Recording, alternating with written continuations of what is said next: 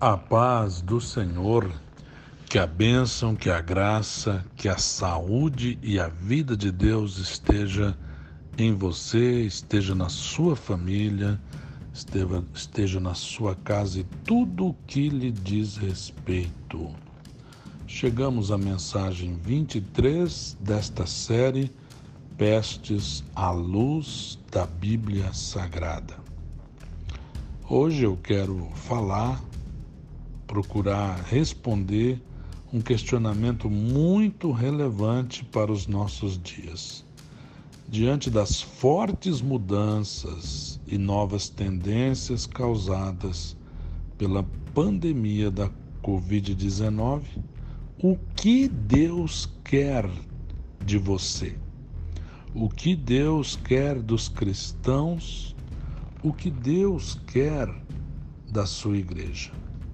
Os homens intelectuais do tempo presente, os estudiosos, têm dito, e eu acredito que não seja exagero, diante da dimensão desta pestilência que assolou o mundo, indistintamente assolou países ricos, países pobres, assolou pessoas simples, assolou, assolou até presidentes de república, primeiros ministros. Este mal, ele é mais forte do que muita gente imagina, e se é tão forte, está alcançando dimensões tão grandes, é porque existe algo relevante a ser analisado na dimensão espiritual. Os seres humanos, obviamente, motivados pelo secularismo, motivados pelo esvaziamento do conteúdo espiritual da vida, analisam somente do ponto de vista material. Pouquíssimos deles levam o assunto para a parte espiritual Muitos deles zombam quando alguém fala algo na dimensão bíblica e há outros que simplesmente se calam, deixando o bonde passar. E aí vem a grande questão: Deus quer que você e eu façamos o quê? Poderá alguém dizer, pastor, mas quem sou eu? Sou muito pequeno, sou um grãozinho de areia nesse problemão todo. Realmente, eu também sou um grãozinho de areia na dimensão disto. Mas aí no microcosmo seu, na sua família, no seu ambiente de trabalho, na sua congregação, aonde você está, existe algo que Deus quer que você faça. Por quê? Porque porque você é a igreja do Senhor Jesus. Deus tem algo para a sua igreja nesse tempo. E a pandemia do coronavírus, segundo os estudiosos estão dizendo, ela marca uma guinada definitiva na história da civilização dos homens como conhecemos ela pode ser o acontecimento inaugural de um ciclo catastrófico ou ponto de inflexão para uma mudança profunda. Os homens têm escrito, têm dito, têm refletido, têm gravado, têm filmado, têm escrito ensaios e mais ensaios, textos e mais textos dizendo que os seres humanos foram rendidos por aquilo que eles chamam de forças da natureza, ou seja, um vírus num animal que passou para ser humano.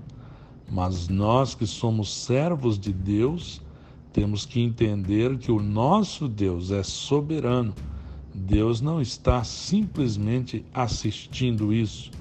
Deus não é vítima da pandemia, Deus está acima dela, Mas os homens desta vida estão dizendo que a humanidade foi subjugada pela força da natureza, como diante de um dilúvio ou de um terremoto, e eles estão destacando muito o quanto o ser humano é frágil e alguém às vezes não admitia isso. Muitos estão escrevendo o temor da morte, estão dizendo que não sabe para onde vão e as previsões de longo prazo parece que estão ruindo.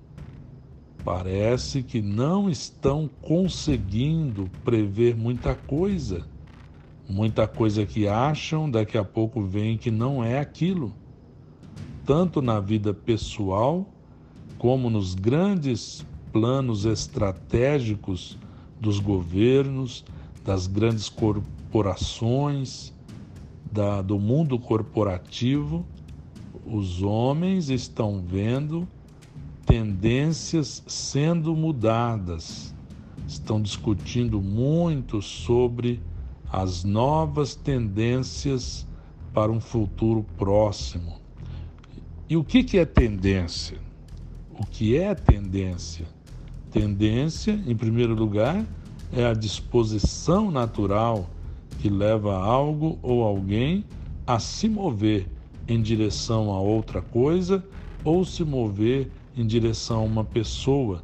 É uma inclinação. Este é o primeiro sentido da palavra tendência. Exemplo, eu posso dizer tendência de pensar somente em si, tendência de pensar nos outros e na evangelização do mundo. Ora, veja que eu estou usando a palavra tendência nesse primeiro sentido. Um segundo sentido da palavra tendência é a evolução de alguma coisa num sentido determinado, é uma orientação. Por exemplo, os pregadores que pregam os que as pessoas gostam de ouvir têm a tendência de pautar as suas pregações pela teologia da falsa prosperidade. Então, olha, eu estou usando a palavra tendência nesse contexto de orientação. Outro exemplo que eu poderia usar a palavra tendência é o seguinte: os crentes imaturos têm uma tendência de rejeitar a mensagem da cruz.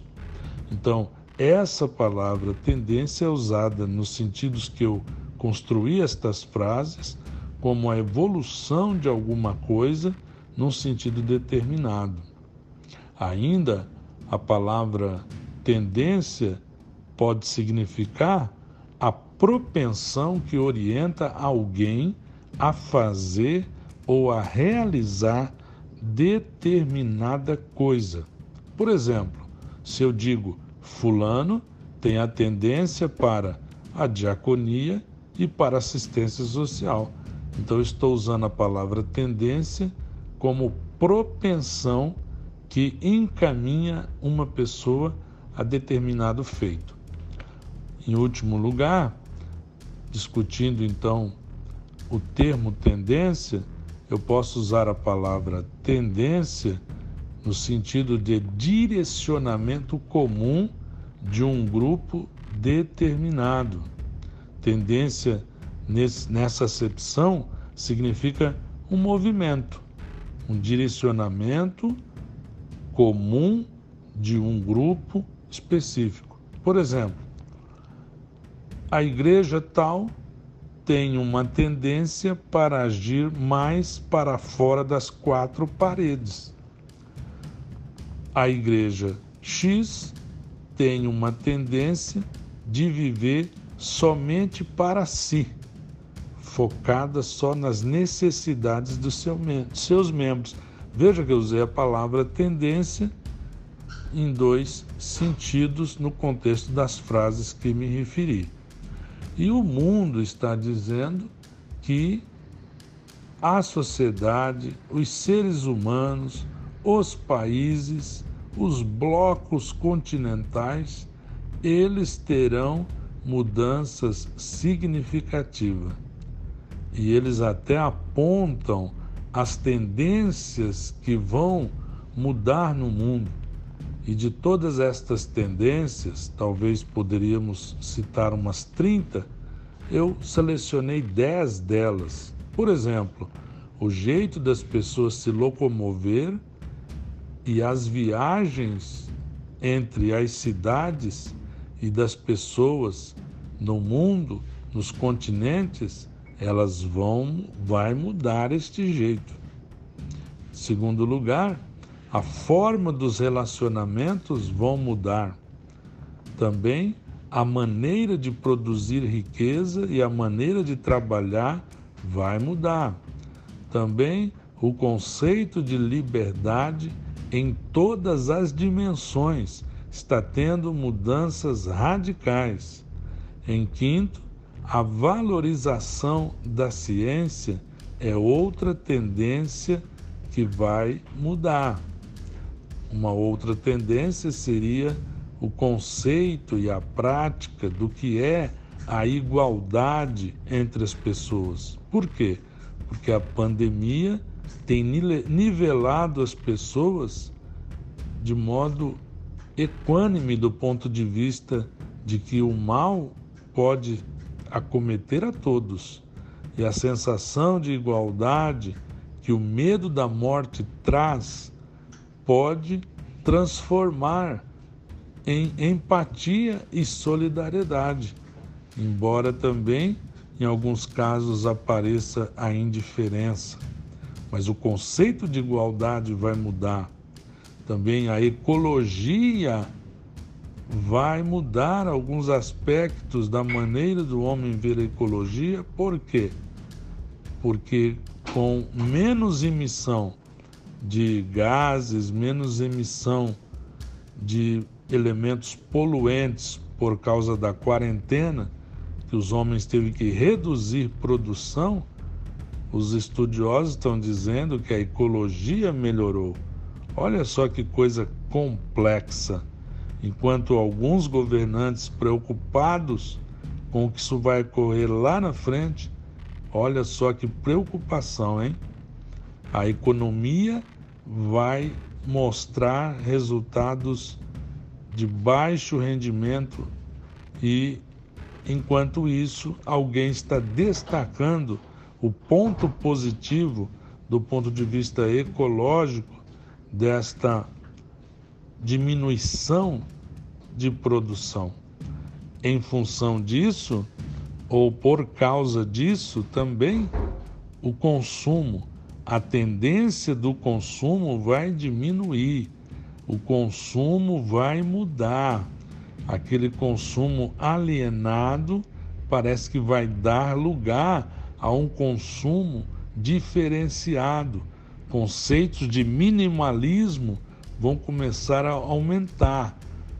O discurso de uma vida mais simples forçosamente vai ser implementado cada vez mais sobre as pessoas.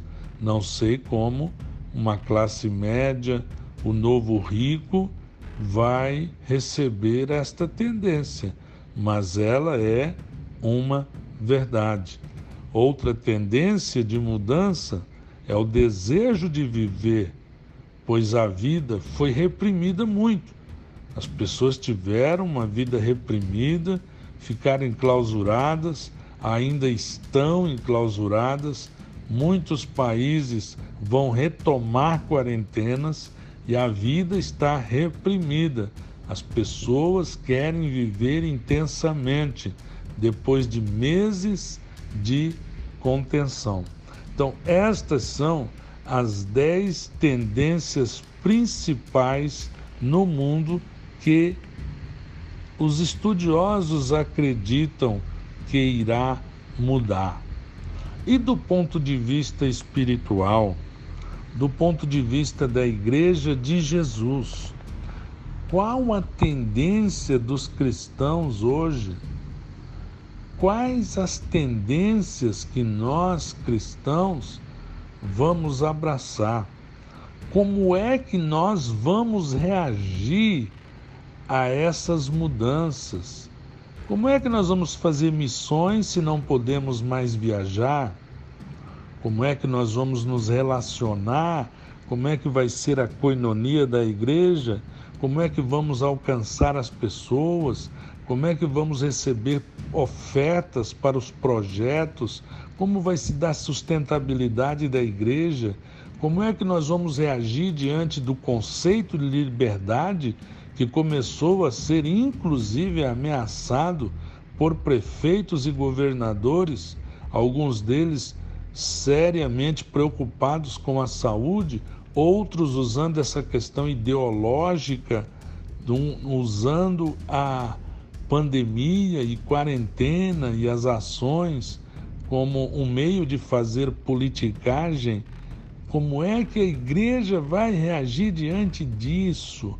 Como é que a igreja vai reagir diante da ciência, que ela vai começar a ganhar um novo status?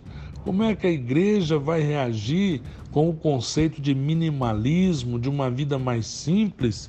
Porque antagonicamente, muitos que se dizem cristãos vivem de uma maneira totalmente diferente de Jesus de Nazaré, e na vida deles não há nada de simplicidade, não. Não há minimalismo. Então, qual é a tendência dos cristãos? Qual é a tendência dos cristãos? Como é que os cristãos, como é que as igrejas locais, como os grandes e pequenos ministérios, estão se alinhando com os desígnios de Deus. Como disse Albert Einstein, Deus não joga dados no universo, ou seja, Deus não está brincando de ser Deus. Deus não está olhando para esse mundo e está coçando a cabeça, dizendo: Ah, eu não esperava uma pandemia. Não, o nosso Deus não é como nós. Deus tem alguns desígnios em tudo isso. E como é que você, meu irmão, você, minha irmã, vai se alinhar aos desígnios de Deus? Nós vamos responder esta questão na próxima mensagem, porque senão fica muito grande, né? A mensagem e você depois tem até um, alguma dificuldade para ouvir mas na próxima mensagem nós vamos responder esse questionamento. Qual a tendência dos cristãos hoje? Será que nós estamos alinhados com os desígnios de Deus? O que é que Deus quer de nós? Vamos pedir sabedoria, vamos pedir graça vamos pedir entendimento, vamos pedir discernimento e vamos falar como Isaías: Eis-me aqui, Senhor, envia-me a mim. Então, nós vamos continuar esta mensagem falando este tema. Não perca, esteja atento a ouvir a próxima mensagem. Eu quero neste momento pedir graça a mim e a você, para que possamos entender o que Deus quer de nós.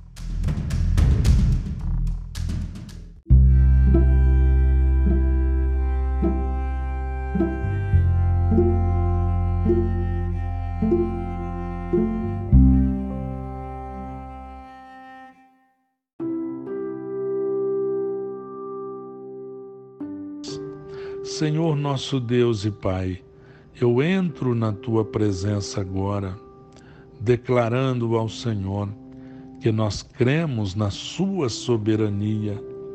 Ó Deus, queremos dizer ao Senhor que às vezes nos assustamos e nos preocupamos, porque realmente parece, Senhor, que este mal que acometeu-nos, que acometeu a humanidade, está promovendo uma verdadeira guinada definitiva na história da civilização, mas tu, Senhor, não está alheio a isso. Tu não foi pego de surpresa, Pai.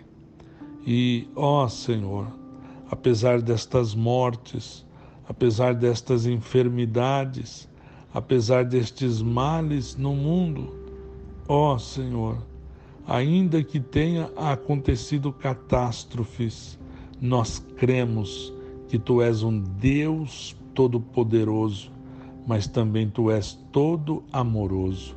Eu continuo pedindo, Senhor, a saúde e a proteção, o bem-estar aos meus queridos ouvintes, às minhas queridas ouvintes que ouvem estas mensagens que o Senhor tem colocado no meu coração. E eu quero pedir, ó Deus, a tua proteção, tua graça e o teu poder sobre esta pessoa, sobre a saúde dele, sobre o trabalho dele. Não deixa, Senhor, que este mal venha provocar maiores prejuízos que já tem dado. Senhor, não deixa faltar o pão de cada dia a esta pessoa que crê em ti. Não deixa, Senhor, faltar o alimento, faltar a roupa, faltar o calçado, faltar a coberta para agasalhar neste frio. Ó oh, meu amado Salvador, este homem que trabalha por conta e risco próprio, este pequeno empresário, este médio empresário, este teu servo que me ouve, que às vezes, Senhor, a partir da sua vida, ele sustenta outros pais de família, ele dá oportunidade de trabalho para outros. Eu peço sobre esta pessoa a sua bênção. Ó Deus, diante destas mudanças tremendas que o mundo está passando. Alinha-nos à tua vontade, dirige-nos ao teu querer, mostra para nós o que o Senhor quer de nós, que nós, ó Deus, saibamos relacionarmos diante de toda esta situação, que o Senhor olhe para este mundo e encontre pessoas que venham se alinhar aos teus desígnios. Que o Senhor faça isso conosco, capacita-nos, inspira-nos, ilumina-nos, faz-nos discernir os tempos, de modo que sejamos úteis e que possamos falar como Isaías, Pai: Eis-nos aqui, envia-nos a nós. É o que nós te pedimos humildemente, em nome do Senhor Jesus. Amém.